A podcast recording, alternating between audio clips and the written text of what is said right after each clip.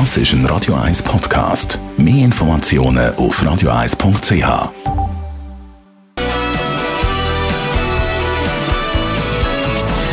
Gesundheit und Wissenschaft auf Radio 1. Unterstützt vom Kopfwehzentrum Irlande Zürich. www.kopfwww.ch ja, also Jetzt kommen wir ein bisschen zu etwas Seltsamem und äh, ich habe ehrlich gesagt ein bisschen blöd geschaut, als ich den Titel von dem Beitrag gelesen habe.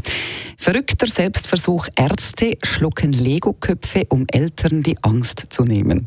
Tatsächlich haben britische und australische Kinderärzte einen sehr skurrilen Selbstversuch gemacht.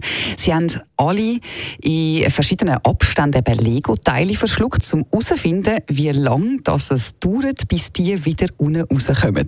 Ziemlich unglaublich in meinen Augen. Das Ganze aber natürlich mit einem sehr wichtigen Hintergedanken.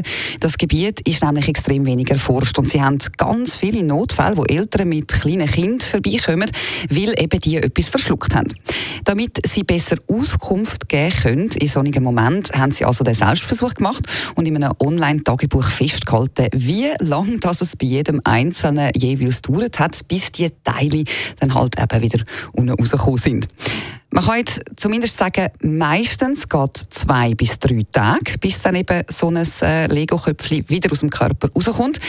Das ist einmal bei Erwachsenen so, aber ganz wichtig, die britischen Ärzte haben das alles schon mit einem Augenzwinkern gemacht, um den Eltern ein bisschen Angst zu nehmen. Und sie betonen, man solle das auf keinen Fall daheim nachmachen. Finde das eine ziemlich witzige Idee von diesen Ärzten. Und wenn man sich überlegt, wie mühsam das sein muss, um die Lego-Teile rauszusuchen, dann haben die wirklich grosses Lob verdient. Das ist ein Radio 1 Podcast. Mehr Informationen auf radio1.ch.